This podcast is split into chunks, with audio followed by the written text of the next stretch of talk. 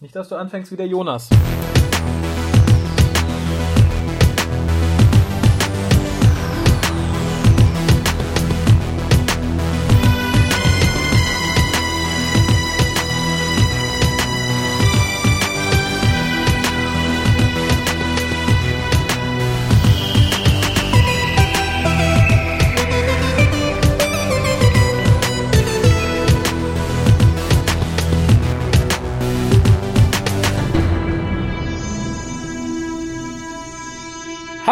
Herzlich willkommen zum Deutschen Doktor Podcast. Mein Name ist Raphael und ich begrüße wieder die Hauptstadt, allerdings diesmal nicht den Jonas, sondern den Peer. Hallo. Hallo. Spreche ich den Namen richtig aus? Den sprichst du komplett richtig aus, ja. Wunderbar, da, da freue ich mich. Äh, für die Leute, die ich nicht kenne, also man kennt dich ja vermutlich irgendwie, wenn man auf Facebook unterwegs ist und im Forum, stell dich vielleicht kurz vor und sag uns, wie du zu Dr. Who gekommen bist, warum du dabei geblieben bist. Oh, ja, das ist äh, eine lange Geschichte, mit der du mich jetzt überraschst. Nein. äh, also Fan bin ich ja jetzt noch nicht so lange. Ähm, seit, weiß ich jetzt gar nicht, sechs Jahren. Äh, ich bin mir nicht hundertprozentig sicher. Ich bin durch New Who quasi wieder darauf aufmerksam geworden. Ich kannte die Serie vorher schon. Ich kannte die Serie jahrelang, bevor ich auch nur eine einzige Folge gesehen habe. Mhm. Ich habe damals in der Bibliothek mir äh, die Bücher vom Schneider Verlag war das, glaube ich, damals noch ausgeliehen, fand ich ganz großartig. Ich hatte den auf ein, so einem ganz obskuren äh, Science-Fiction-Sampler äh, die Musik drauf, die ich grandios fand. Äh, und meine erste Folge habe ich dann eigentlich 95, als ich bei der Bundeswehr war, äh, im Pausenraum auf Vox gesehen. Das war äh, äh, Revenge of the Cybermen, wenn ich mich nicht irre, mit Colin Baker. Nicht der schlechteste Start, aber ja. auch nicht der beste. ich, ich war vor allem, glaube ich, nicht so begeistert, wie ich später war, als ich dann Colin Baker wieder gesehen habe, was ich jetzt im Nachhinein so ein bisschen auf die Synchronisation schiebe. Okay, ja, verständlich. ja, äh, wie gesagt, später dann äh, habe ich gelesen, Eccleston ist da, äh, ist, wird der neue Doktor, ich glaube im Space View oder sowas. Und dann habe ich wieder dran gedacht, ach, das kennst du doch. Äh, und als es dann auf Pro 7 lief, äh, habe ich nochmal reingeguckt, fand das ganz toll. Hab's dann aber äh, auch nicht komplett verfolgt gehabt. Hatte dann auch Tennant nicht wirklich mitbekommen. Mhm. Ähm, und erst als eine Freundin von mir mit Torchwood ankam, dachte ich, ach, ich könnte mir Doctor Who auch nochmal wieder angucken. Äh, und so bin ich dann wieder auf Doctor Who gekommen und äh, habe dann nach und nach die klassische Serie geguckt und äh, so dann auch zum Fan-Sein gekommen. Ich glaube eher durch die klassische Serie als durch die neue Serie. Ähm, ich glaube, ohne, ohne die klassische Serie wäre ich auch kein Fan. Okay. Hört, hört man tatsächlich selten heutzutage mhm. von Leuten, die nicht mit der klassischen Serie angefangen haben. Aber das passt ja ganz gut, denn ich habe dich gebeten, äh, das Folgende mit mir zu besprechen, weil ich weiß, dass du tatsächlich, ich glaube, von den Leuten, die so um mich rumschwirren, derjenige bist, der im Moment am treuesten noch weiter Big Finish Hörspiele hört. Ähm, ich persönlich habe da so ein bisschen den, den Faden verloren jetzt nicht, aber die Lust.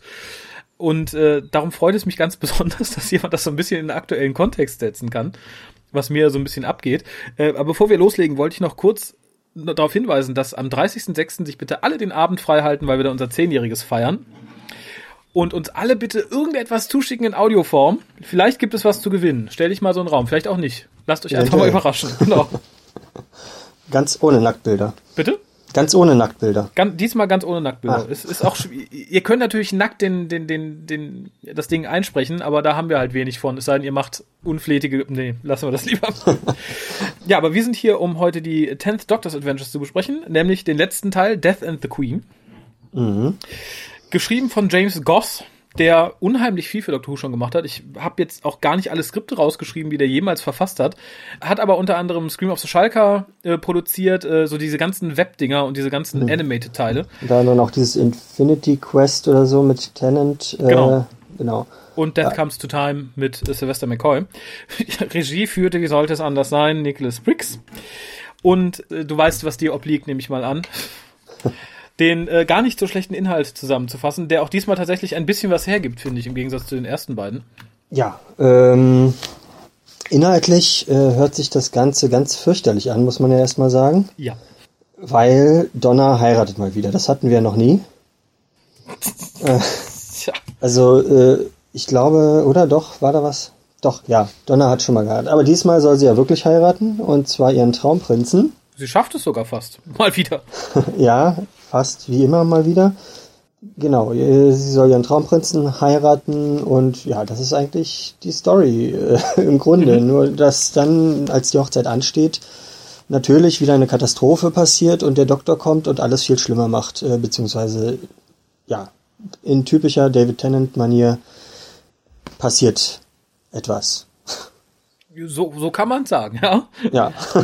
und diesmal passiert ja. tatsächlich wirklich etwas. Also es ist äh, wahrscheinlich auch durch das Setting äh, eines der Hörspiele im Gegensatz zu den anderen, wo halt nicht einfach nur hin und her gerannt wird und man kriegt ein bisschen erzählt, was passiert, sondern mal abgesehen von dem Anfang, den ich ein bisschen schwierig fand, und dann grätsche ich einfach mal direkt rein, fand ich es tatsächlich nett strukturiert und halt auch inhaltsreich, was mir halt bei den ersten beiden abging. Was man sich, glaube ich, klemmen sollte, wenn man das hört und sich es traut, so die ersten fünf Minuten, da dachte ich, ich bin so auf einer Linie mit den ersten beiden Hörspielen. Ich weiß nicht, wie haben dir die ersten beiden ja. gefallen? Vielleicht das, um das mal vorauszuschicken.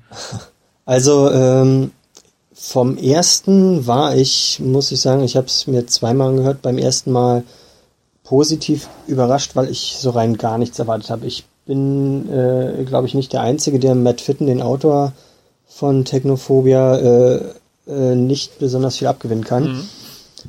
Und also, also für mich ist er halt einer, der auch Dark Eyes so ein bisschen kaputt geschrieben hat und hab so rein gar nichts erwartet. Dazu äh, haben mich dann die Interviews, die ich mit äh, Donna äh, bzw. Catherine Tate und David Tennant gesehen habe, schon so ein bisschen äh, das Schlimmste befürchten lassen. Mhm. Und von daher fand ich das erste gar nicht so schlecht. Beim zweiten Mal hören eher ein bisschen durchschnittlich. Okay, durchschnittlich sogar. Ja. okay. immer noch. Und ich finde immer noch Matt Fittens beste Arbeit, aber äh, darüber reden wir jetzt nicht. ähm, und über das zweite würde ich am liebsten auch gar nicht reden. Okay, ja, das, darum bist du auch nicht hier. Das hat der Jonas ja schon erledigt. Also das werde ich mir auch nie, nie, nie, äh, es sei denn, man bietet mir ganz viel Geld, würde ich es mir vielleicht nochmal anhören. Aber ansonsten, nein. Da wäre ich ja fast schon raus, ne? Also das wäre eine Menge Kohle, die man mir dafür bieten müsste. Ja, also billig wird das nicht. Aber gut, dann sind wir ja fast, äh, fast auf gemeinsamen Grund dafür. Ähm, wie gesagt, ich fand es am Anfang total irritierend, weil die ersten fünf Minuten fühlte ich mich ein bisschen wie in der sehr schlechten vierten Staffelversion von Day of the Doctor, weil das Setting und viele, die Geräuschkulisse erinnerte mich total äh, an die Tenant-Szenen aus Day of the Doctor. Mhm. Aber das Benehmen von Donner und dem Doktor war halt so, wie man es von den ersten beiden Hörspielen eigentlich erwartet hatte. Total überdreht, sie motzig, er, wie gesagt, so drei Oktaven höher und mhm. ich kann es nicht so gut wie Jonas, aber ähm, äh, ich probiere es auch nicht. Ja. da hatte ich inhaltlich irgendwie schon für mich abgeschlossen, gedacht, okay, das wird auch wieder Murks. Ja, vor allem, weil es, es, ist, es sollte ja irgendwie eine Montage sein oder was auch immer und äh, also ich habe mich so ein bisschen erinnert gefühlt an, äh, und viele werden sagen, den Film gibt's ja gar nicht, an Indiana Jones 4, die Wasserfallszene. Habe ich nicht gesehen, muss ich gestehen. also äh, zur Erklärung, da äh, sitzen sie halt in irgendeinem so Boot und, äh, und dann, oh, da kommt ein Wasserfall. Und äh, dann fahren sie da runter und das eigentlich, ja, als Zuschauer sitzt man da, ja, ja, toll, sie sind jetzt den Wasserfall runtergefallen. Und auf einmal fahren sie noch einen Wasserfall runter und noch einen und noch einen. Und jedes Mal denkt man sich, ja, toll, ihr seid den Wasserfall runtergefallen. äh, schön für euch. Und genauso war das jetzt, also es sollte irgendwie den Anschein einer Montage mhm. geben, aber es war so, so völlig ohne Action, also, also ohne, ohne Tempo, ohne, äh, ja, also so eine Montage sollte ja auch so ein bisschen Tempo vermitteln, mhm. ein bisschen Zusammenschnitt oder so, und das war so, ja, hier habt ihr ein paar Fetzen, das ist bisher passiert. Genau. Und, und jetzt steigen wir in die Story ein. Ja, ging mir ähnlich. Ich fühlte mich an eine schlechte Version vom Anfang von Staffel 6 erinnert, wo wir das ja so ein bisschen haben mit dem, mit dem elften Doktor, der plötzlich überall auftaucht in der Geschichte. Ja. Aber halt wirklich in einer sehr langgezogenen, sehr langweiligen Version, weil im Endeffekt bestehen die Szenen nur aus einer etwas, ich möchte jetzt nicht sagen fickrigen Donner, die endlich den Ballschlaf vollziehen möchte, und dem zehnten Doktor, der sie jedes Mal davon abhält und bis sie ihn schließlich im Wald stehen lassen. Und dann braucht er seltsamerweise Monate, um sie wiederzufinden. Ja, ich, äh, ich bin auch der Meinung, dass dieser Typ sie ja auch zwischen diesen Szenen, die wir hören, verführt haben müssen, weil, also um ganz ehrlich zu sein, so sympathisch war er mir in den Stellen, die wir gehört haben, nicht. Also. Nee, also ich hatte auch am Anfang das Gefühl, was Donner ihm gegenüber so am Schluss vermittelt.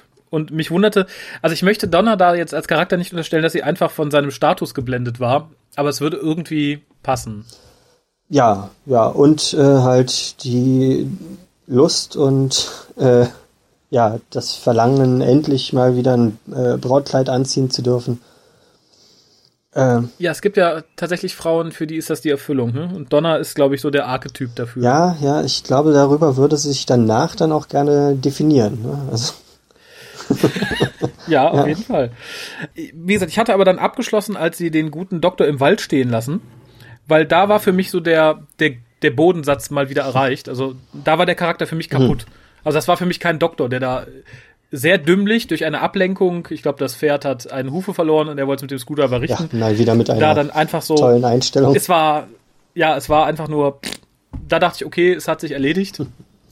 Können wir vergessen. Und ab dann wird es relativ gut, finde ich. Ja, ja. Relativ gut, relativ gut. ja, also es ist, es ist so, ich weiß nicht, wann ich äh, damit anf wann ich dann anfing äh, zu denken, und worüber ich, was ich, wobei ich mich jetzt so fast komplett überzeugt habe, dass das ganze, äh, das ganze Abenteuer nicht so wirklich ernst gemeint ist. Dass äh, James Goss da wirklich mit uns spielt mhm. und uns äh, hier einen äh, Doktor präsentiert, der zwar immer noch seine mit seinen Catchphrases rumschmeißt, aber es interessiert keine mhm. Sau. Ja. Sehe ich ja. genauso. Und äh, also äh, ich glaube, also ich halte James Goss ja wirklich für, also für nicht den besten Buchautoren. Äh, dazu schreibt er zu langweilig, aber er hat abgedrehte Ideen und ich glaube, hier hat er uns einfach klammheimlich eine abgedrehte Idee untergejubelt, was vielleicht nicht alle mitkriegen werden. aber die werden sich dann auch freuen, weil der Doktor macht seine Catchphrases und Donna heiratet und äh, der Doktor ist traurig und alles ist ja alles ja. drin. Ne? Äh, äh, es ist alles drin, genau wie in den anderen auch alles drin war. Nur hier finde ich, ist es so ein bisschen von außen betrachtet. Das tat mir ganz gut, fand ich. Also, weil ich fand, bei den anderen war es halt so, oh, das kam in Staffel 4 gut an. Nehmen wir rein, nehmen wir rein, nehmen wir rein. Und hier wirkt es, als hätte man so einen Schritt zur Seite gemacht und gesagt, okay, das mhm. nehmen wir rein, aber es ist halt ein ganz, ganz anderes Gefühl. Und das setzt halt für mich ab dem Moment ein, wo halt der Doktor wieder auf Donna trifft, die jetzt kurz vor ihrer Hochzeit steht und erstmal groß davon schwärmt, dass sie äh, bald Königin ist und wie toll das ist. Und äh, da fing es so ein bisschen an, da dachte ich, okay, da ist auch die Struktur ein bisschen netter, wo sie dann halt so erzählt, was alles toll daran ist, endlich Königin zu sein und dass sie hier um, umsorgt wird und dann immer diese Schnitte dazwischen, die halt zeigen, okay, in echt ist eigentlich ziemlich kacke, sie erzählt es halt mhm. einfach nur so weil das den Charakter auch wieder so ein bisschen anders beleuchtet und halt nicht einfach nur die plumpe, dumme Donner ist, sondern ihr so ein bisschen Tiefe verleiht. Und äh, der Groschen fiel für mich dann an, an, an, als die Mutter vom König auftauchte, weil ich finde, dass Alice Creech so unglaublich gut spielt. Die ist fantastisch, ja. Also äh, sie hatte ja schon äh, in einem Fourth Doctor Adventure auch äh, mitgespielt, wo sie, glaube ich, ein bisschen verschenkt war. Äh, ich erinnere mich auch nicht mehr so wirklich an ihre Rolle. Ich erinnere mich noch dunkel an das Hörspiel, das war irgendwas mit, äh, ich habe es mir notiert, Phantoms of the Deep. Genau. Das ist das mit dem Taucheranzug vorne drauf. Mhm, genau. Ich fand das, glaube ich, nicht schlecht, aber ich erinnere mich an ihre Rolle nicht mehr. Aber hier äh, spielt sie so markant und es ja. ist großartig, ja. Ja, also ich war, ich war ein bisschen traurig, weil sie klingt halt doch mittlerweile relativ alt, ob gespielt oder ob es äh, natürlich ist, weiß ich nicht. Das nahm ich im ersten Moment so ein bisschen mit, aber die Rolle war dann wirklich so, so, so hinreißend, mitreißend geschrieben und auch äh, gespielt. Äh, da fühlte ich mich das erste Mal so in diesen drei Hörspielen irgendwie das erste Mal zu Hause und auch nicht irgendwie wie in einem Studio, wo mir fünf Leute was vorlesen, sondern ich fühlte mich halt tatsächlich drin und das war wirklich sehr angenehm, zumal wir äh, auch von Anfang an viele Szenen haben, die einfach ruhig sind das hatten wir in dem, in dem Hörspiel davor fast gar nicht. Das ging durchweg nur bam, bam, bam, bam, bam. Man betete, dass irgendwie Bilder dazu kommen. Und das habe ich hier halt bis auf so ein, zwei Szenen gar nicht vermisst. Also es funktioniert als Audio halt einfach wunderbar. Ja, und es, es hat auch wunderbare Dialoge teilweise. Es ist einfach, also es ist äh, sehr schön strukturiert, es hat tolle, tolle Dialoge, es ist, es ist seltsam aufgebaut, es ist nicht nur 815 aufgebaut. Ähm, die anderen, das war halt einfach hier, wir, wir kommen dahin und dann ein bisschen Action und zum Schluss äh, sind die Aliens tot oder halt in dieser Richtung. Ne? Äh, passiert hier ja eventuell auch, ähm, aber halt auf ja. eine komplett andere Art. Das stimmt. Ich hatte erst damit gerechnet, ich glaube, es hatte auch irgendwie auf Facebook geschrieben. Bei den ersten beiden war es ja so, die Aliens sterben an dem, was sie eigentlich über die Menschheit bringen wollen.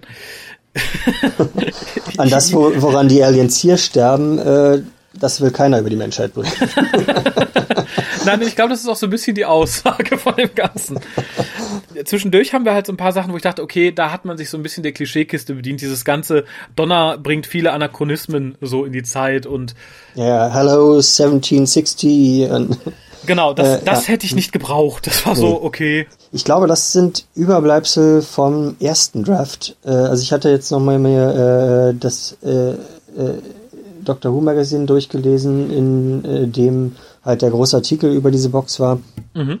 Und da hatte äh, Goss erzählt, er hatte einen ersten Draft gemacht und das war wohl irgendwie, also er hat sich nochmal durchgelesen und das war eine Aneinanderreihung von Catchphrases und äh, Dialoge, die, wie man sie von den beiden kennt.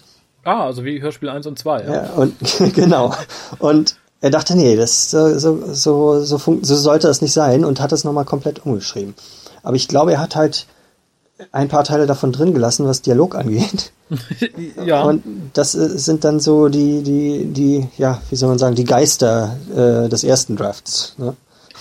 Das stimmt. Die aber, glaube ich, den Rest dann irgendwie noch mehr aufwerten, weil dagegen halt die, die anderen Szenen sehr viel angenehmer wirken.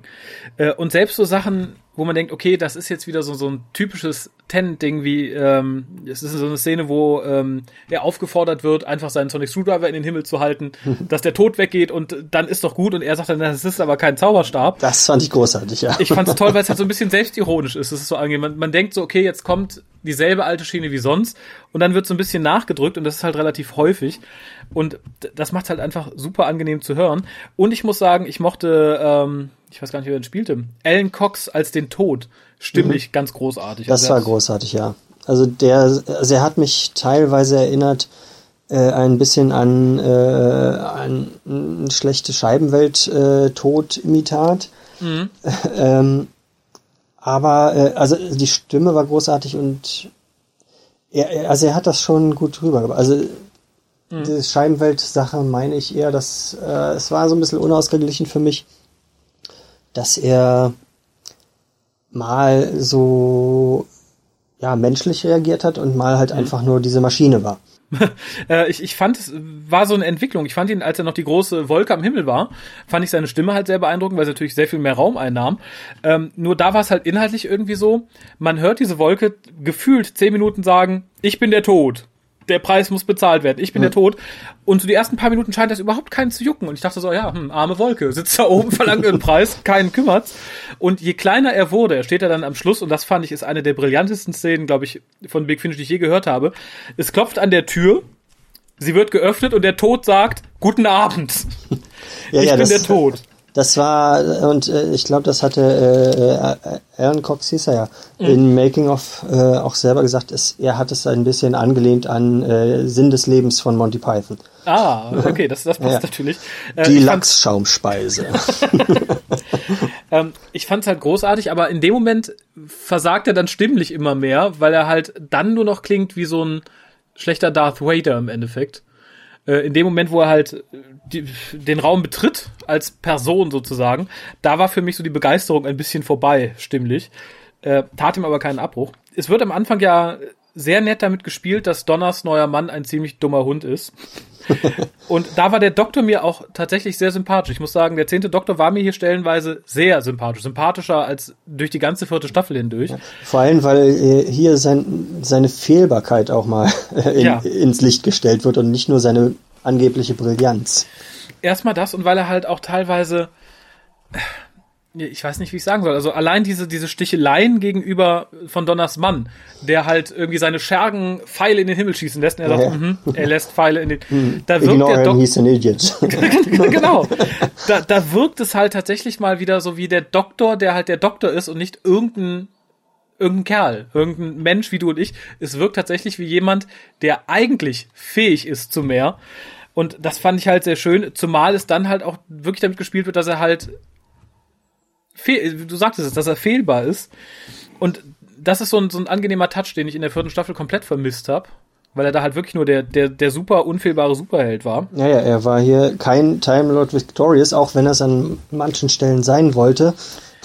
Ja, aber ich fand, das wurde dadurch entschärft, dass es halt wirklich nur an Szenen war, die spätestens drei Sekunden später so total versagten an ihm. Ja, ja. Und das war schön. Und ich hatte auch immer das Gefühl, dass er selber das so ein bisschen merkte und trotzdem immer dagegenhalten wollte. Und wie gesagt, was die Figur des Doktors angeht, muss ich sagen, so hatte ich mir das für das ganze Boxset gewünscht, dass man halt wirklich Sachen aufgreift, aber halt so ein bisschen elaborierter fortführt. Und das fand ich war hier ganz gut gelungen. Was ich ein bisschen schwierig fand und so ein bisschen sehr ja, in your face, war von vornherein dieses, ich kenne dieses Land nicht. Was bedeutet die Schrift auf der Flagge? Hm. Ja, was ja. dann auch gefühlt 30 Mal wiederholt wurde. Das ist ja auch äh, immer, immer diese Sache mit äh, dieser äh, ja, automatischen Übersetzung der TARDIS, äh, da, was hier wieder, ähm, ja, die, das ist eine uralte Schrift und darum kann ich das nicht lesen. Das wird ja immer gerne eingeführt, wenn äh, diese Sache dem Drehbuch im Weg steht. Mhm. Und hier war es leider auch so. Ne? Und, äh, da gab es jetzt in den letzten Comics, was ich gelesen habe, also dieses Four Doctors von Titan Comics, da gab es so was Schönes, so eine Anspielung äh, auf äh, des Doktors Alency, äh, wo ich glaube der zwölfte Doktor zum Tenant Doktor sagt, äh, ja, du mit deinen Angebereien hier, wie gut du die äh, äh, äh, telepathischen Schaltkreise der Übersetzung im Griff hast und so. Weil, da, daran musste ich halt denken, als äh, Donna dann versucht, Französisch zu sprechen am Anfang. Ne? Oh ja. Das war aber auch so eine von den Szenen, wo ich dachte, okay, das hätte man sich tatsächlich klemmen sollen. Ja. Weil es halt auch wieder so Fires of Pompeii Reloaded war irgendwie. Achso, was ich mir da notiert habe, ich fand das ganze Setting, was so danach kam, von äh, wegen hier der Nebel, die Skelette, die aus dem Nebel kommen, also diese Armee der Skelette, äh, fand ich sehr gut umgesetzt. Ich fühlte mich teilweise so ein bisschen an Evil Dead 3 erinnert. Mhm. Also so rein im Kopf optisch, sage ich mal. Und ich, ich fand es einfach war ein angenehmes Setting. Also ich mag ja so Base Under Siege sowieso. Und wie gesagt, unter den, den Gesichtspunkten hier fand ich es nochmal spannend. Wobei ich halt tatsächlich durch diese ständige Betonung, ich kenne dieses Land nicht und die Schrift, es war relativ klar, wo die Reise hingeht am Ende. Ja, äh, irgendwas äh, musste natürlich zusammenkommen. Ne? Also äh, es ist ja, ist ja so, dass es äh, auch so, glaube ich, so ein bisschen etwas, äh, was immer diese, diese kürzeren Sachen halt angeht. Ne? Also mhm. es ist die, die besten Big Finisher Spiele, sag ich mal, sind die, die über zwei Stunden gehen. Das ist leider richtig, ja. Äh, und hier in unter einer Stunde oder einer Stunde oder was es geht, äh, eine vernünftige Geschichte zu erzählen, ist schon mit ganz anderen Doktoren schiefgegangen. Ne? Also ähm, mit dem vierten Doktor klappt es besser als mit dem achten, seltsamerweise. Mhm. Ähm, aber halt auch nicht immer. Ne? Und äh, beim vierten Doktor ist man jetzt teilweise dazu übergegangen, dass es da viele Zweiteiler gibt, um so die Geschichten auch auf zwei Stunden zu bringen, um da was Vernünftiges zu erzählen.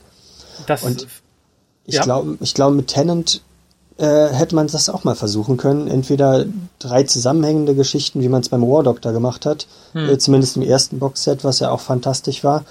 Zweit, beim zweiten waren es drei äh, unabhängige Stories, was es dann auch schon irgendwie schon wieder gleich schwächer gemacht hat.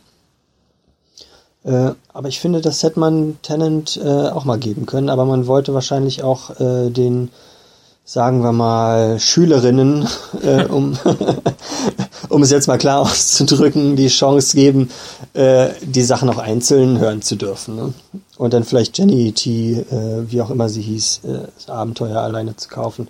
Ja, das ich, da muss ich tatsächlich sagen, da bin ich für viele sehr dankbar, dass sie sich dann nur dieses Hörspiel aussuchen können. Ja. Ähm, wobei ich tatsächlich sagen muss, ich bin ja generell kein Freund, wenn du, also gerade wie bei Tom Baker, die klassischen Doktoren in dieses 45, 60 Minuten Format zu pressen für Tenant finde ich es ganz okay, weil die New Series ist halt in der Regel 45 Minuten. Da finde ich so das Audio-Äquivalent von 60 Minuten ganz in Ordnung. Wünschen mir aber tatsächlich auch vielleicht fürs nächste Boxset mal einen zwei oder gar Dreiteiler, weil man halt wirklich viel mehr machen kann. Hier muss man mhm. halt gucken, dass man dann relativ flott fertig ist. Wie man an den ersten beiden gesehen hat, klappt das nicht immer so schön. Hier finde ich, ist es aber vollkommen in Ordnung. Wie gesagt, also ich, ich finde, im, im Rahmen von diesen 60 Minuten äh, haben sie hier eine schöne Geschichte erzählt. Und ich muss zu meiner Schande gestehen, dass die schönste Szene in diesem ganzen Ding, oder eine der zwei schönsten Szenen, tatsächlich eine mit dem Doktor ist. Und äh, das ist die Szene, wo er auf die Königin trifft und sie zwingt, aus dem zerstörten Fenster zu gucken, damit sie sieht, wie ihre Männer sterben. Mhm. Finde ich, ist eine ausgesprochen großartige Szene, die ich mir so auch irgendwie mal in der TV-Serie gewünscht hätte, weil ich finde, sie ist relativ gut gespielt, gut geschrieben und auch relativ emotional. Das hatte ich halt so bei den ersten beiden Hörspielen komplett vermisst. Hier gibt es so ein paar Szenen, wo ich denke, okay, schön, das ist tatsächlich mal was Vernünftiges, Emotionales und nicht nur, weiß ich nicht, ich muss sterben, oh Doktor, nie, nie. War ja, halt schön. Ja, äh, das war, das war eine schöne emotionale Szene, aber wir haben ja auch noch eine andere emotionale Szene, wo ich dachte, warum hat er das jetzt auch reingemacht? Äh, nicht nur, dass Donner heiratet, was wir schon hatten. Nein, wir müssen auch wieder ein Doktor haben, der Weltschmerz äh, äh, hat, weil ihn ein Companion eventuell verlassen könnte. Oh Gott. Äh, äh, das war diese längere Szene zwischen ihm und Donner, ne? Ja, Oder? ja, ja, und äh, ich weiß nicht, also es war auch gut geschrieben, mhm. aber dann kam wieder dieses I don't want to go Feeling für mich auf. Äh, ja. Irgendwie, ähm, das hätte es nicht gebraucht. Nee, also ich, ich fand die Szene am Anfang relativ gut, weil sie relativ feinfühlig mit den Charakteren umgeht. Nur so nach einem Drittel oder nach der Hälfte schlägt das halt in dieses sehr schmalzige wieder um. Das fand ich sehr schade, weil der Doktor dann halt groß erzählt, dass ihn ja alle verlassen und ihn liebt ja niemand. Ja, ja der Hund hat ihn zweimal verlassen. da hat mir allerdings gefallen, dass sie K9 referenziert haben. Das hat man ja auch nicht allzu oft. Ja, Genau. Und ich habe gerade genau den Satz in meinen Notizen gefunden, den ich so am schlimmsten fand, und das war das Goodbye, Turner. das ist, ja, es, das war, es war wirklich, also, also mir kamen auch die Tränen, aber ja voll Lachen, glaube ich, fast. das war dann dieses Gewollte. Wir brauchen einen ganz schlimm emotionalen Moment und der Doktor muss leiden. Ja. Genau. Also es, es gab, also insgesamt, wie gesagt, dadurch, dass, dass ich ja wirklich der Meinung bin, dass das Ganze auch nicht so ernst gemeint ist. Äh, gab es viele gute Szenen, aber es gab für mich auch so einige Szenen, wo ich dachte, äh, ich, ich steige nicht so ganz dahinter. Das ist vor allem auch die Sache mit den Handmaiden und da kommen wir ja dann zu äh, dem Ersatz-Companion äh, Hortense äh, oder wie sie sich nochmal aussprach. Ja, die ich ausgesprochen gut fand, muss ich sagen. Also ja, äh, ich, ich habe ihre Motive und die Motive der ganzen anderen Handmaiden nicht so ganz nachvollziehen können, die ja äh, Donner dann abgrottig geliebt haben. Von einem Moment auf den anderen. Da hätte ich mir ein bisschen mehr Hintergrund gewünscht, finde ich. Ja, äh, ich. Die waren ja auf einmal alle sklavisch ergeben. Ja, ich äh, habe so ein bisschen vor mich hin irgendwie selber fabuliert, weil sie natürlich eine starke, selbstbewusste Frau ist und sie halt als die einfachen Dienerinnen, also irgendwie so eine Mischung aus Bewunderung und wir können das jetzt auch. Ja, das, äh, das ist wahrscheinlich auch der Grund gewesen, aber ich hätte, also ganz ehrlich, es war mir ein bisschen so Holter die Polter. Ja. Äh, Best, Best Chalmers, äh, oder wie sie auch sich ausspricht, ja. Äh, die hat das Ganze toll gemacht. Ich fand sie ja, als sie äh, den äh, siebten Doctor Companion äh, Rainy äh, gespielt hatte in den Lost mhm. Stories, äh, relativ vergessenswert. Ja, aber das liegt, glaube ich, an der Rolle, ne? Also, also an dem Charakter selber, ja. den fand ich nicht so, so spannend. Ja. Nee, sie, sie hat auch eine angenehme Stimme, muss man sagen. Ähm, ich war verwundert, weil ich hatte sie so ein bisschen verdrängt als Companion des siebten Doktors. Äh, ich hatte sie noch so ein bisschen im Ohr. Sie hat ja die, die Mütter, glaube ich, gespielt von, von sich selbst als Companion, von Mel und von Ace. Mhm. Und war so, als ich es dann hörte, so ein bisschen überrascht, dass sie jünger klang, als ich es erwartet hatte. Wesentlich jünger. Mhm. Ja, also sie hatte gesagt, dass sie hier in äh, äh, Death and the Queen quasi ihre eigene Stimme benutzt hat. Und sie wollte erst auch was ganz Piepsiges oder sowas. Und da hat Nick Briggs wohl zu ihr gesagt, warum machst du das? Ah. ja, äh, sie war sich auch nicht sehr sicher. Also sie hat äh, in dem Making-of auch so ein bisschen, ich sage mal, rumgelabert. Äh, sie kam mir zwar sehr sympathisch vor, aber ich hatte so das Gefühl, sie weiß nicht so recht, was sie sagen soll. Und hat, glaube ich, so gefühlte zehn Minuten einfach darüber gesprochen, dass sie ihre eigene Stimme und keine andere Stimme benutzt hat und wie man denn eine, ein, ein Handmaiden aus einem ausgedachten Land sprechen sollte. Oh okay. Ja gut, ja. Äh, halten wir jetzt so gut, dass man sie vors Mikro gezeigt und sagt, so, erzählt zehn Minuten was fürs Making-of, sonst kriegen ja. wir die CD nicht voll. Und ich fand, also ich fand ihre Rolle äh, bis auf zum Schluss, äh, wo ich es dann ein bisschen übertrieben fand, ziemlich gut. Mhm. Ja, schließe ich mich, schließe ich mich komplett an. Und ähnlich wie der Doktor selber war ich halt sehr begeistert, dass er halt wirklich ein guter Companion ist. Er betont das ja in den meisten Szenen auch. Das war eine super Frage, toll, du wärst ein super Companion. Wobei ich mich da ein bisschen frage, ob da auch die Verzweiflung ein bisschen die Feder geführt hat, weil er natürlich wusste, okay, bald stehe ich wieder ohne da. Die ist eigentlich ganz brauchbar, die nehme ich mit. Was mir bei dem Plan irgendwie nur später so ein bisschen, was mich so ein bisschen rausbrachte, das erste Mal in diesem Hörspiel, was regiemäßig eigentlich auch ganz gut funktioniert, aber es ist dann so eine Szene drin, und zwar die, wo die, wo die ganzen Handmaidens die Flaggen raushängen. Das wird auch so als, weiß ich nicht, im, im Kino oder im Fernsehen wäre es bestimmt ein schöner Schnitt, weil Donner erklärt den Plan, dann hast du einen Schnitt und die, die, die Handmaids sagen, so, jetzt runter mit den Flaggen. Aber es wird dermaßen schwach eingeschoben plötzlich in diesem Hörspiel, weil es so mitten in einem Dialog ist zwischen, ich glaube, Donner und dem Doktor äh, dass es mich total rausbracht. Ich fragte mich, warum hat man das nicht einfach rausgelassen? Donners Erklärung hätte vollkommen genügt, da brauche ich nicht noch den Sprung von 30 Sekunden auf eine Frauenstimme und jubelnde Frauen im Hintergrund, die irgendwelche Fenster zerschlagen. Ja, ich, ich glaube, die hatten zu viel Spaß äh, äh, bei der Szene, wo die Handmaiden da irgendein Buch zitier rezitieren sollen. Äh, und äh, es da quasi mehrere Frauen gleichzeitig zu sprechen gab, also wollten sie gerne nochmal mehrere Frauen schreiend hören. Ja, vermutlich. Ja, anders kann ich es mir jetzt gerade nicht erklären. Eine schöne Szene auch, ähm, auch wieder so ein bisschen ja, Gelaber, aber ich fand's halt nett, dass der Doktor in einer Szene sagt, ich glaube, es ist auch zur Königin, dass er sagt, dass, es, dass sie es Donner nicht sagen soll, aber es gibt auch wirklich Leute, die es eigentlich gar nicht wert sind, gerettet zu werden. Und das fand ich war mal so ein, so ein, so ein, so ein schöner Satz frei von der Leber weg von dem Doktor, der sonst immer sagt, er rettet alles und jeden und ist so sorry für jedes Arschloch, was irgendwie drauf geht. äh, fand ich, fand ich nett, war auch so ein bisschen selbstreflektiert, so. ich ich, ich stelle mir gerade vor, äh, wie scheißegal es dem Kalpaldi-Doktor wäre, äh, ob, ob das irgendjemand irgendjemandem erzählt. Ja, das stimmt. Äh, aber ich glaube, der hätte auch, der hätte es gar nicht ausgesprochen. Der hätte einfach draufgehen lassen und gesagt, so, ich bin weg.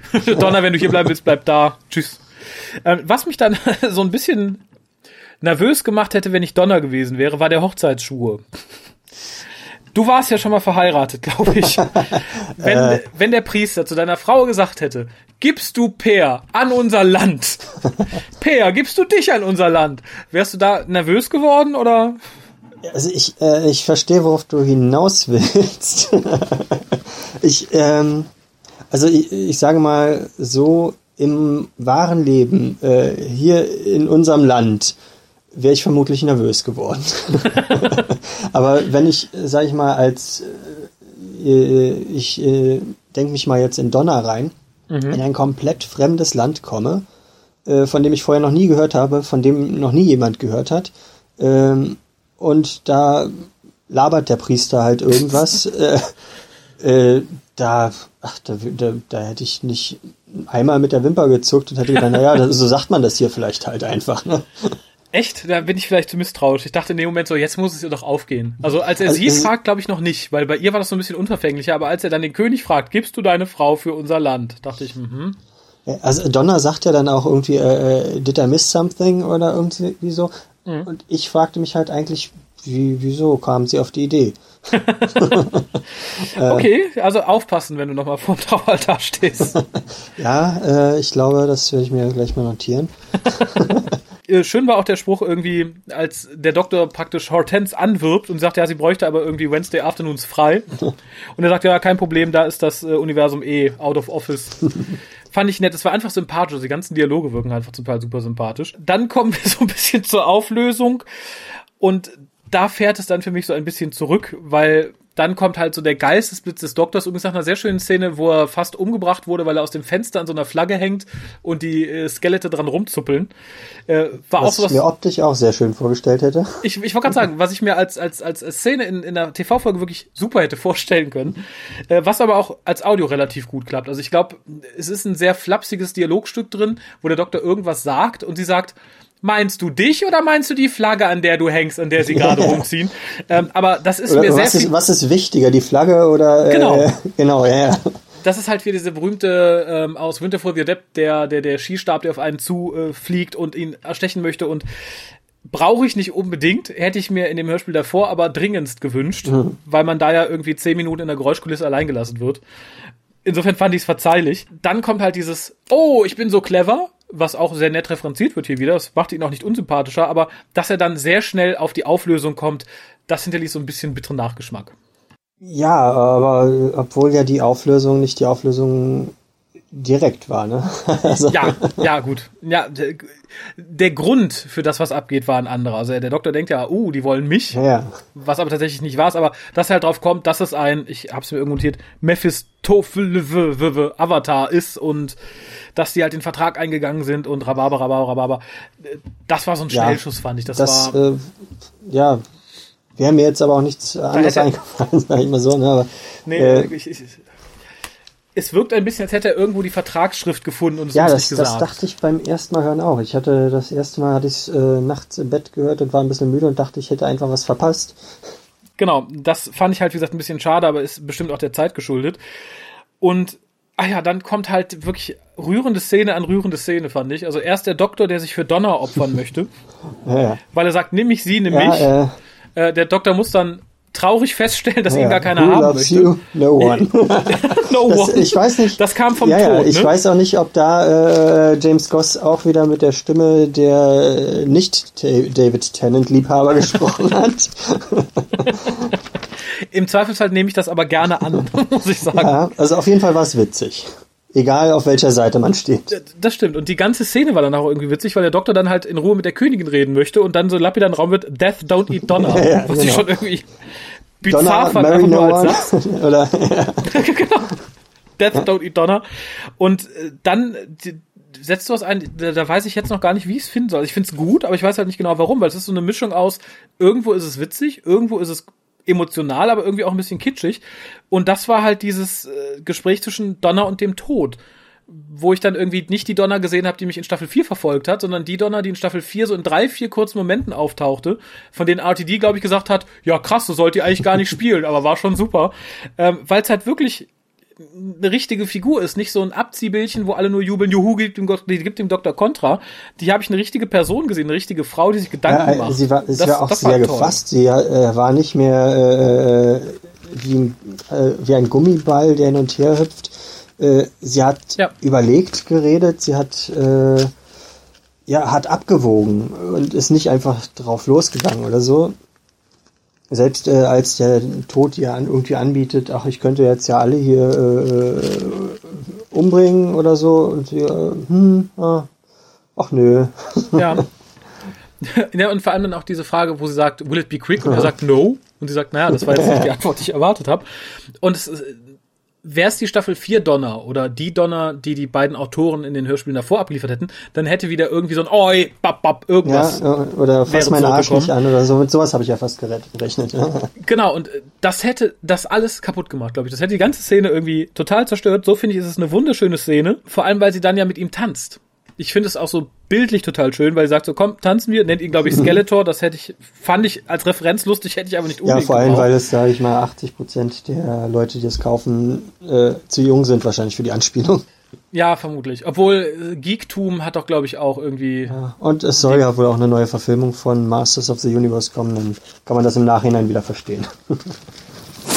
wovon auch nicht, ne? Also was wird nicht neu verfilmt. Aber das war halt die zweite Szene neben der mit der Königin und dem Doktor und dem Fenster, die ich halt einfach in, in fast allen Belangen einfach großartig fand. Ich fand sie toll gespielt, toll geschrieben, die Musik war großartig und so dieses optische Gesamtbild war toll. Ja, ähm, es hat äh, Atmosphäre geschaffen, die äh, in den ersten zwei davor wirklich, also auch, auch eine ruhige Atmosphäre mal geschaffen. Weg von der Hektik, äh, die ja eigentlich in den anderen beiden Folgen komplett vorherrschend war. Da war ja, glaube ich, nicht einmal irgendwo Ruhe. Mhm. Und hier nimmt man sich so kurz vor dem Finale noch mal kurz Zeit und äh, lässt die Figuren einfach mal zeigen äh, oder sogar eine kurze Entwicklung durchgehen. Ne? Also ja. Ja, fand ich genauso bei. Ich fand insgesamt war das ganze Hörspiel ja relativ ruhig. Wobei ich mich ja fast frage, ob es am Anfang nicht zu ruhig war und dann wurde gesagt, komm mal, kannst du nicht noch eine ein oder andere Action-Szene mit einem Skelett einbauen oder so, dass man halt so ein bisschen Action hat. Ich kann mir das halt auch sehr gut als noch viel ruhigeres Hörspiel vorstellen, aber ich glaube, dann wäre es nicht für das Zielpublikum geeignet gewesen. Und ja, Donna stirbt dann tatsächlich, sie opfert sich sozusagen, also fast man denkt, okay, jetzt, jetzt hat sie es hinter ja, sich. Also sie hätte, hätte es, äh, also ich glaube, sie hat ja. auch nicht so wirklich mit gerechnet, dass äh, sie nicht stirbt. Also Äh, nee, also ich, zumindest war sie, glaube ich, unsicher. Es war ja ihr Plan, mhm. den wir gleich hier nochmal ausweiten werden. oh Gott. Äh, sie wusste ja, was sie für Unterwäsche trägt, mhm. um das hier jetzt vorwegzunehmen. Aber ich glaube, sie wirkt nicht, als wäre sie sich 100% sicher gewesen, dass sie das überlebt.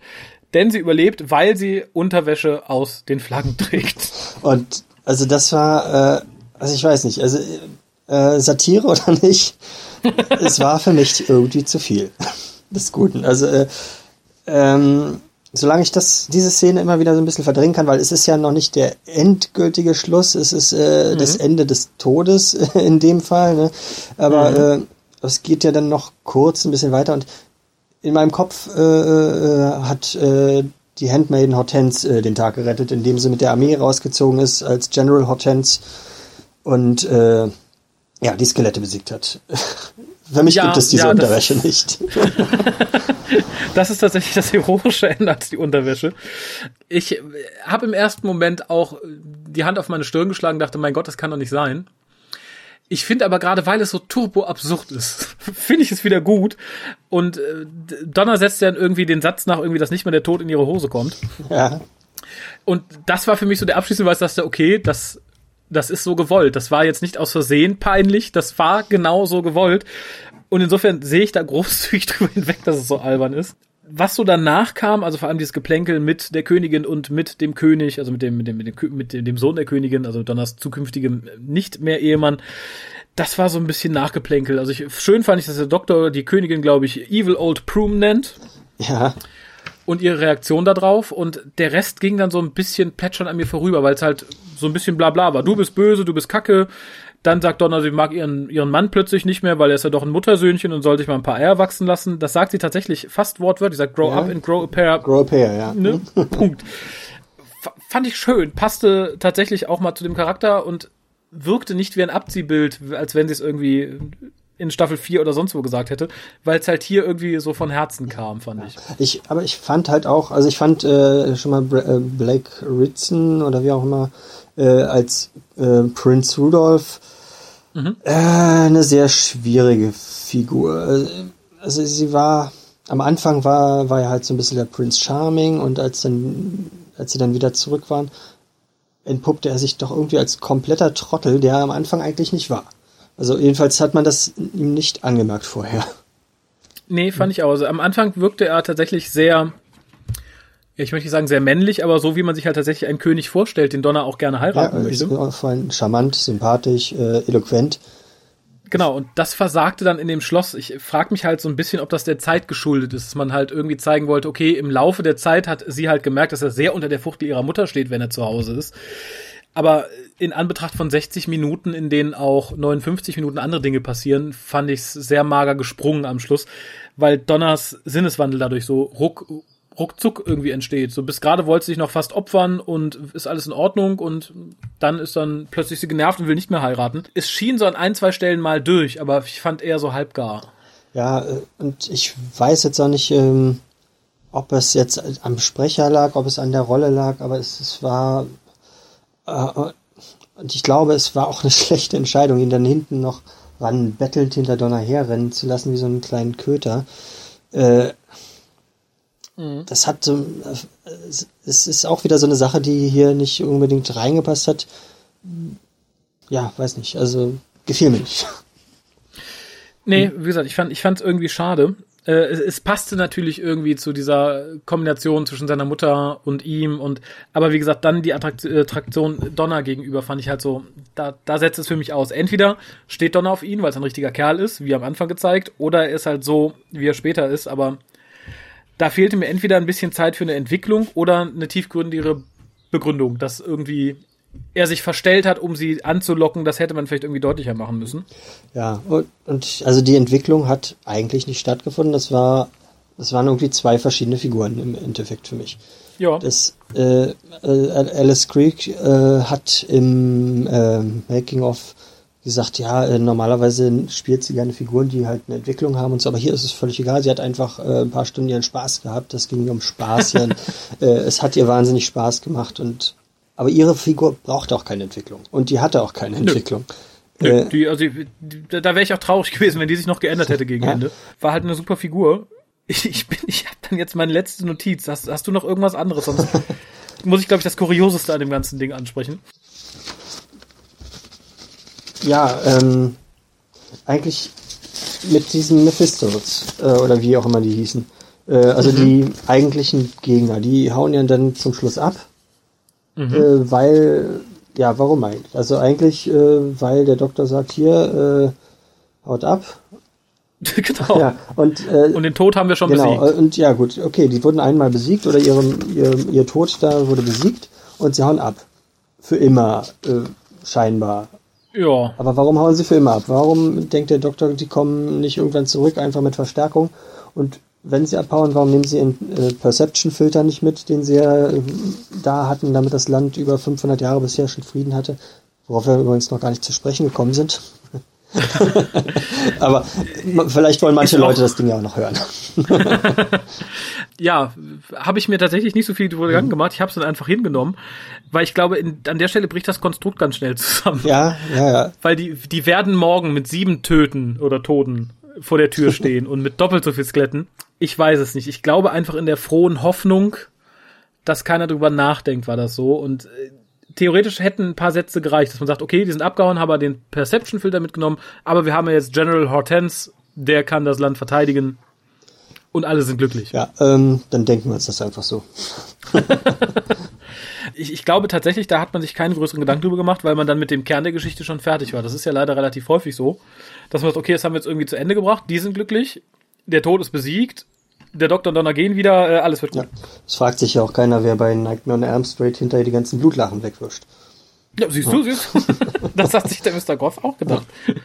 Was er sich allerdings bei der letzten Szene gedacht hat, entzieht sich mir. Ich habe ja bei den ersten beiden Hörspielen ein bisschen beklagt, dass am Ende immer etwas, oh, das ist vielleicht der, der Erklär, die Erklärung schlechthin. Ich habe mich bei den ersten beiden Hörspielen ja ein bisschen beklagt, dass am Schluss immer so eine Belanglosigkeit in den Raum geworfen wurde. das war im ersten, glaube ich, dieses äh, Computer oder was immer, shut up. Und beim letzten Mal war es dieser unglaublich kitschige Spruch über die Eternity. und hier mäht ein Schaf. Aber das, irgendwie war es doch großartig. Also es war, als ob man Donner nicht das letzte Wort lassen wollte, aber dann irgendwie doch. Ja, oder es war tatsächlich so, die ersten beiden Hörspiele waren fertig und er fand es selber so dämlich, dass er gesagt hat, okay, ich, vielleicht war es auch gewollt, wir brauchen irgend, irgendeinen coolen Satz zum Abschluss. Mäh. Und das fanden dann alle so lustig, sie haben es behalten. Ich weiß es, ich, ich habe dafür keine Erklärung, vor allem habe ich keine Erklärung, was das Schaf da macht. es, es war, es war, glaube ich, auch ganz am Anfang schon zu hören. Äh, Ach. Ja, äh, wenn ich, also nicht, nicht als erstes, glaube ich, aber man hört im Hintergrund, glaube ich, ganz am Anfang auch schon ein Schaf. Okay, vielleicht entgeht uns da ein, ein, ein ganz tiefer Masterplan, der erst ja, im nächsten Ich glaube, glaub, das Schaf wird. ist das, der Oberböse eigentlich gewesen. Ähm, Wahrscheinlich. Aber The Queen and the Sheep hätte sich als Titel nicht so gut gemacht. Ja, und es soll ja auch die Überraschung fürs nächste Boxset noch bleiben. Ne? Wir müssen, wir müssen noch mal, doch noch mal in die anderen Hörspiele reinhören, da es gibt bestimmt auch irgendwo ein Schaf dort. genau, das ist der große Masterplan. Das ist der Bad so Wolf oder so. ich habe ja leider Dark Eyes noch nicht gehört. Taucht im ersten Boxset der Master schon auf oder wird angedeutet? Ähm, oh. Im ersten, nee, ich glaube nicht. Nicht? Nee. Ah, okay. Das finde ich schade und ein bisschen verschenkt, muss ich sagen, weil am zweiten ist er doch direkt groß auf dem Cover, oder? Ja, ja, ja. Tja, also ich habe die ersten beiden Boxen hier stehen, bin aber leider noch nicht dazu gekommen. Aber vielleicht sehen wir in der nächsten Box einfach ein großes Schaf auf der Front. Ja, dieses Mal hatten wir Donner, nächstes Mal haben wir ein Schaf. Ja, ich fürchte, das nächste Mal haben wir Rose irgendwie, aber ich hoffe nicht. Ja, gut. Äh, mal schauen. Also ich, ich, ich, schließe mich da ein bisschen dem an, was ich glaube Fabian oder was Jonas, einer von beiden gesagt hat. Ich glaube tatsächlich, dass Catherine Tate die günstigere Alternative für Big Finish ist. Also ich glaube sowohl Billy Piper als auch, obwohl Frieger Eggman, doch, die ist doch mittlerweile irgendwo bei irgendwas bei irgendeiner Franchise-Serie gelandet, oder? Sie, äh, zuletzt hatte ich sie äh, auf dieser Netflix-Serie gesehen. Äh, Ach ja, tatsächlich, genau. Wo ich nur ähm, eine Folge von gesehen habe. Eight Cents, ist es die? Ja, ja, ich glaube, ne? Siehst du Wo alle so endlos begeistert waren, nachdem sie es über die vierte Folge geschafft haben, glaube ich. ah, darum war ich nicht endlos begeistert. ich habe mir nur ihre Brüste angeguckt, dann hatte ich Ja, das war ja der erste Folge. Ach, tatsächlich? Nee, ich habe nur Standbilder gesehen. Ach so. Das war aber auch okay. Aber ich, ich glaube tatsächlich, wir bleiben erstmal bei genau dieser Combo. Ich glaube nicht, dass wir Billy Piper so schnell bei Big Finish hören irgendwie. Irgendwie hoffe ich es auch, weil Eccleston werden sie nicht kriegen und mit David Tennant möchte ich. Nee. Äh, ja, vielleicht äh, Companion Chronicles mit, äh, gelesen von Billy Piper. Das kann, uh, das kann natürlich sein. Uh, die Möglichkeit habe ich ja noch gar nicht in Betracht gezogen. Aber wir wissen ja auch immer noch nicht, was das mit äh, Camille Kudori und ähm, John Barrowman wird, ne? Ja. Also ich, ich, ich traue mich nicht zu mutmaßen, ganz ehrlich. Also, also nicht nachdem ich der ersten Staffel äh, Torchwood äh, eine Chance gegeben habe, äh, die meines Erachtens mit den ersten beiden ganz annehmbar anfing, das dritte ein Komplettausfall war, das vierte wieder okay war. Wurde, wird ja übrigens produziert von James Goss, der, äh, wo, äh, um jetzt nicht ganz vom Thema wegzukommen, was wir hier besprechen. ähm, okay. Äh, äh, aber also vor allem, wenn man die letzten, also es ist, also wenn man eine Durchschnittswertung für alle Teile der ersten Staffel geben sollte, dann könnte, müsste man immer noch kotzen, glaube ich. Uh, okay. Also hat man auch da versucht, dem Zielpublikum treu zu bleiben? Ja, also äh, bei den ersten beiden nicht so. Mhm. Also auch äh, das erste mit Barrowman, da ist nicht, glaube ich, nicht eine Anspielung auf irgendwelche äh, Sexpraktiken oder sowas. Ähm, auch, auch das mit äh, Janto äh, mag man von halten, was man will. Ich fand es ja gut. Äh, einige Leute äh, bei Facebook äh, fanden es nicht so gut. Übrigens auch von James Goss, okay. der macht ja auch alles und in Deutschland ist er, glaube ich, auch bald dann der, der bekannteste Autor. Ich glaube dann, da City of Death und äh, Pirate Planet von ihm ist, ähm, mhm. äh, Blutzelle und zwei von den jetzt erscheinenden äh, Winter-Audiobüchern. Stimmt. Äh, gibt es, glaube ich, keinen Autoren, der in Deutschland weniger gemacht hat. Ähm, ja, jedenfalls, um aufs Thema zurückzukommen, zum ja. Schluss hin ähm, wird man der Zielgruppe immer mehr gerecht und ich befürchte, oh. äh, dass das später dann auch nicht besser wird und vor allem nicht bei dem Boxset, wo dann alle dabei sind, wo Yanto und äh, Captain Jack in einem Hörspiel zusammen zu hören sein werden. Ähm, oh kann ich mir nur vorstellen, dass das noch schlimmer wird. Ich lasse mich gerne, lass mir gerne erzählen, dass es äh, nicht so ist, aber ich werde es mir dann trotzdem nicht ändern. Okay, dann, dann bedauere ich nicht, dass ich da nicht zugegriffen habe, aber äh, ich muss tatsächlich sagen, ich finde, und dann komme ich einfach mal zur Wertung, dass wir hier die umgekehrte Entwicklung haben. Also mal ganz davon ab, dass ich finde, das zweite Hörspiel ist der Totalausfall schlechthin ja, in diesem Boxset. Definitiv. Das letzte ist auf jeden Fall wirklich gut. Aber bevor wir zur Zahlenwertung kommen und seiner Meinung, sag uns noch ganz schnell, was ist für dich die 0 und was ist für dich die 10 so auf deiner Skala von allem, was im Universum so gelesen, geschrieben und geredet wird? Die 0 und die 10, also äh, äh, Beste Folge, schlechteste Folge von irgendwas. Von irgendwas. Ja, Dr. Who bezogen. Ach, Dr. Halt, ne? bezogen. Oh, das hängt es ja schon mal ein. ah, schlechteste. Hm. Das ist äh, also null. Null. Null würde ich fast, fast, ja, null. Dr. Who bezogen. Oder notfalls eine Eins, also ja. irgendeine Folge, wo du sagst, okay, die ist blach. Also, das ist immer schwierig, eine Eins. Also selbst dem Webplanet würde ich ja wahrscheinlich drei, drei geben. Okay, allein weil es Dr. Who ist. äh, nee, wegen äh, gut gemeint. Okay. Ja, und äh, wenn, wenn das Ganze zwei Folgen lang gewesen wäre, wäre es vielleicht gut gewesen. Vielleicht erbarmt sich ja mal jemand und macht einen Fanzusammenschnitt oder so. Äh, ich glaube, den gibt es sogar. Ah, ja. Den würde ich mir sogar nochmal angucken. Dann würd, obwohl ich das Webplanet jetzt mittlerweile schon dreimal gesehen habe. Oh, äh, viel Wein im Haus gehabt? Ähm, nee, aber ich mache ja gerade, also einmal, einmal habe ich mit André zusammengeguckt, mhm. mit Alkohol, einmal alleine mit viel Einschlafen dazwischen äh, und äh, ja, jetzt mache ich ja gerade einen Rerun mit meiner Freundin chronologisch, wo wir gerade mit dem ersten Doktor fertig geworden sind. Ach, ja. also hat sie den Webplanet auch gut überstanden? Ja, ne? äh, gerade so. man, Sehr möglich. Äh, aber eine Null, puh. Also ganz ehrlich, also eine Eins, Oder sagen wir eine Eins. Eine Eins, ja, äh, ja Time Reaver ist eine Eins, eine glatte. okay. Äh, ich weiß nicht, zusammen ja, nein, Time River. Ich glaube, das ist, also was mir jetzt gerade, und ich bin, ich bin ja auch nicht mehr der Jüngste, äh, darum kann ich nicht so weit zurück mich erinnern. Das Beste, puh. Zehn ist ja auch immer so eine Sache. Kann man ja eigentlich, ja, kann man ja nicht geben. Wenn man einen neuen, eine 9 Ja, ist ja zum. im, im Zweifelsfall lass es mir vielleicht umformulieren, vielleicht fällt es dir dann leichter. Wir können dann ja in, bei, in beide Richtungen extrapolieren. Welches ist so die schlechteste Geschichte, die dir auf Anhieb einfällt? Das wäre Time Reader. Ja. Und welches ist so die beste, die du gerade im Kopf hast? Dann dehnen wir es einfach aus. Selbst wenn es nur eine 3 und eine 8 wären, dann ziehen wir das mal hoch auf die Skala 0 bis 10. Ähm, ja, das, also begeistert war ich jetzt schon von, ähm, äh, ähm, ach, wo wir gerade vom Alter gesprochen haben. äh, Heaven Sent. Ja. Heaven Sent, äh, erstaunlich, dass eine der besten Folgen zusammen mit einer der schlechtesten New Folgen äh, in einer Staffel existieren können. Ja, direkt nacheinander. Ähm, Obwohl haben wir in Klassik auch. Caves of Androsani gefolgt von, naja, äh, äh, Twin Dilemma. genau. Ja. Obwohl mir, mir Twin Dilemma, also alleine Colin Baker hat mir hat die Folge für mich so gerettet. Okay, ja, im, im Gegensatz zu Hellbent bin ich da auch voll bei dir. Ja, also ja, Hellbent zieht äh, äh, Heaven Sent schon wieder ganz schön runter. Äh, ja, aber du willst jetzt wahrscheinlich darauf hinaus, äh, damit die Leute wissen, was ich gut genau. finde, was ich was du schlecht gut finde. findest, was du scheiße findest. Und da ordnest du jetzt irgendwo zahlenmäßig die aktuelle Folge ein. Oh, oh, ja, was immer noch sehr schwierig ist.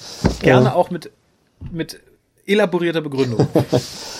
Also, wie gesagt, also als ich das erste Mal gehört habe, ähm, äh, dachte ich, was, was passiert hier eigentlich und was soll das Ganze und das und irgendwann beim Hören ist mir halt aufgegangen, dass das ist nicht ernst gemeint.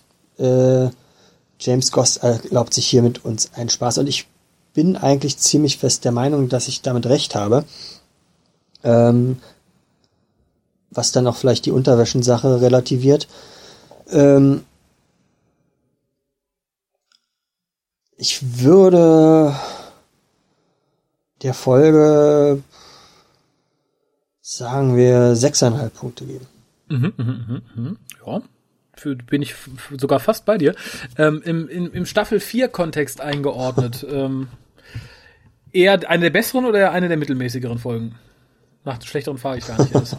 Ähm, das wäre schon eine der besseren Folgen. Ja. Also wenn, wenn wir das jetzt als in der Sta vierten Staffel gehabt hätten, dann hätten wir das, glaube ich, also dann und den Midnight-Effekt mit einbeziehen, dann hätte die Folge wahrscheinlich sogar neun Punkte bekommen oder so.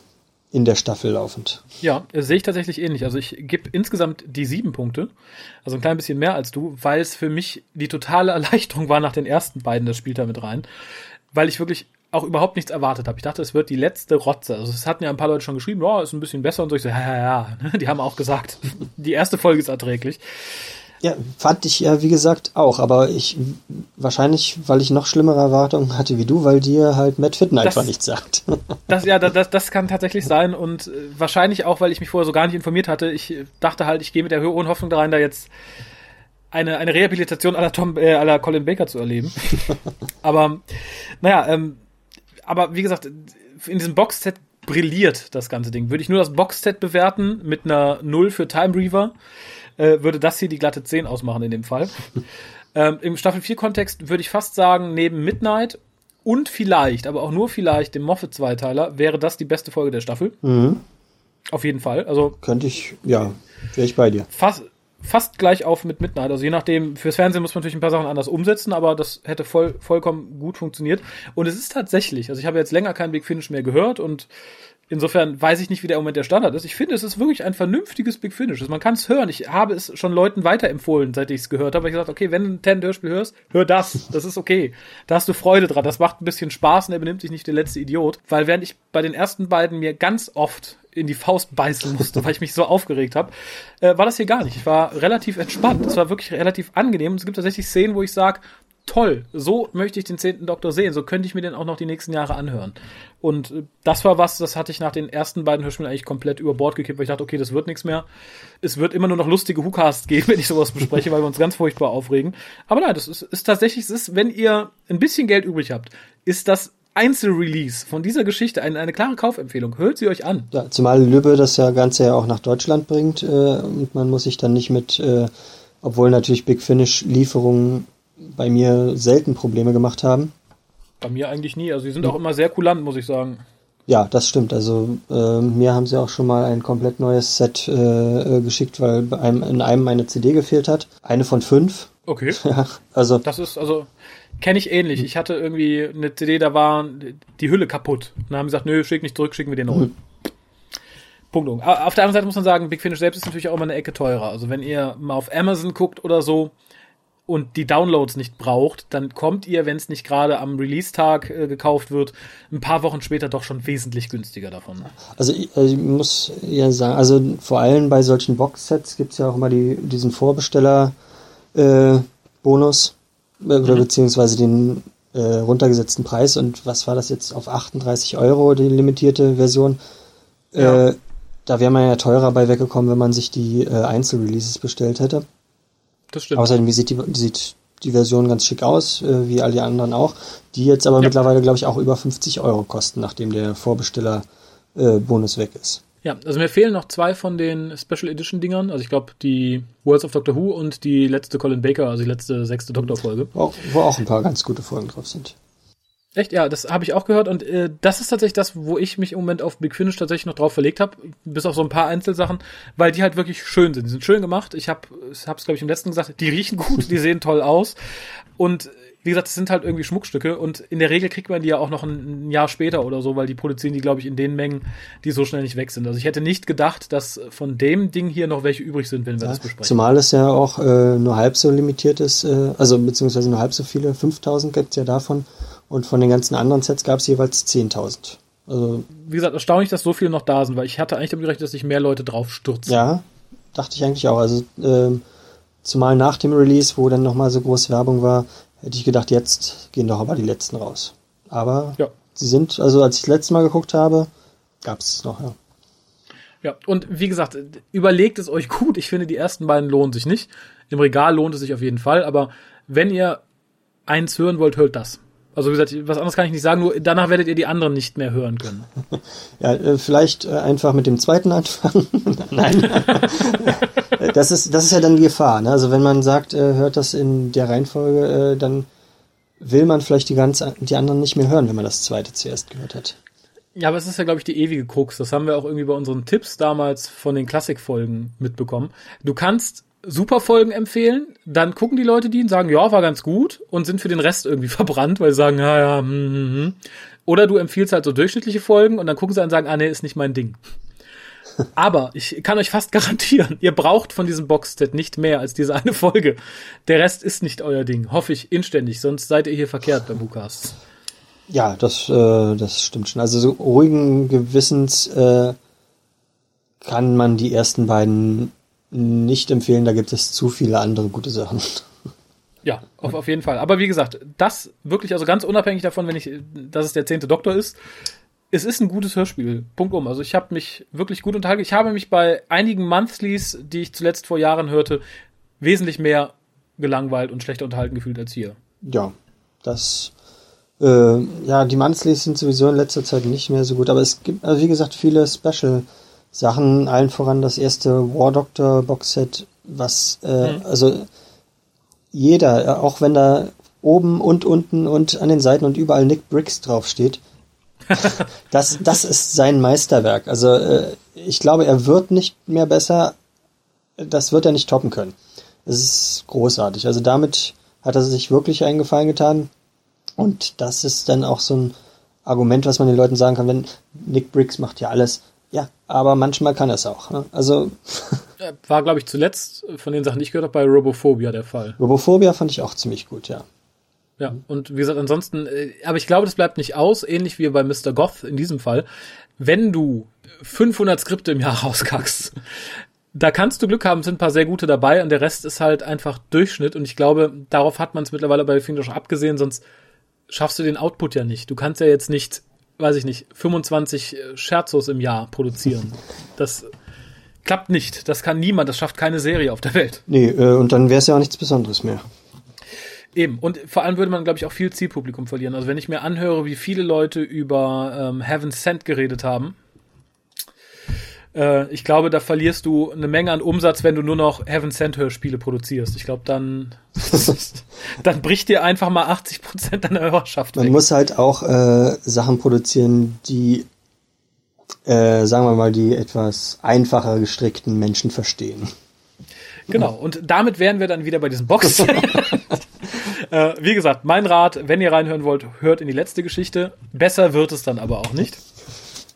Ansonsten ganz lieben Dank nach Berlin. Gerne. Äh, hättest du generell Lust, eines der folgenden Dinge mit mir zu besprechen, die ich demnächst auch hören wollte, endlich mal? Das wäre tatsächlich das Doom Coalition 1 Boxset. Oder, aber da müsste ich dann gucken, äh, was mein Etanix-Monat sagt, das War Doctor Boxset.